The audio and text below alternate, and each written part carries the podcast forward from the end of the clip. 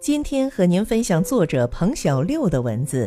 每天上班有这么多机会学习，你都视而不见。有人在后台留言给小六，说自己找不到工作的乐趣，感觉待了很久也没有得到提升，太普通、太乏味，周而复始的过着每一天，难道真的就没有什么值得我们留意的吗？其实，你可以尝试着从以下三个角度去做一些观察，也许能找到你工作和生活的新的亮点。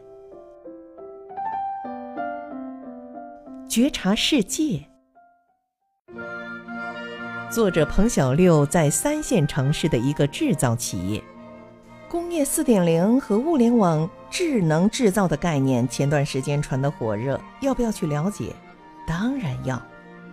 很多技术可能当下因为成本和环境用不上，但是不意味着你不需要知道。我们是腾讯企业公众号第一批开发用户，我们在用钉钉解决老板随时随地审批。我们部门用 Tower 进行协同办公、任务分发，对外面世界和科技保持敏感度，能够超前一小步去响应公司的发展需求。现在，彭小六经常周末在一线城市跑，会接触到一些系统和硬件软件的新信息。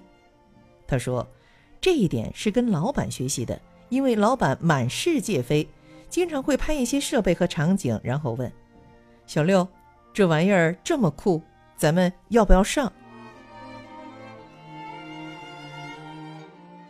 觉察别人。观察同事比自己优秀的地方，也能找到很多成长的机会。作者看到仓库主管提交的月度报表做得很好，得到了老板连声称赞。原来还可以将这样复杂的数据和流程巧妙地用图标呈现出来，这简直就是 PPT 经典案例呀！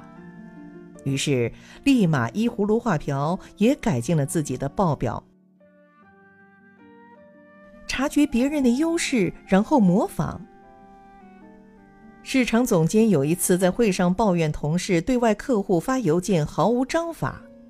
哎，他讲的这个案例非常适合用来宣导咱部门的同事，赶紧记下来，然后搜集截图案例，做出 PPT，写成文章。察觉别人的抱怨，然后提出自己的解决方案。觉察自己。一旦你觉得痛苦，说明你还有提升的机会。作者刚从程序员提升到团队主管的时候，也焦头烂额，要写代码，又要负责项目管理、团队沟通、对外汇报，还要做绩效等等。然后领导提醒：“你发现没？你在用勤奋来掩盖你的懒惰。”你为啥不停下来好好学习一下怎么样子带团队呢？工作这些年，作者开始越来越多的留意自己的情绪状态。当被其他部门指责非常愤怒的时候，会问自己，是不是事情没做好，沟通也没有做到位？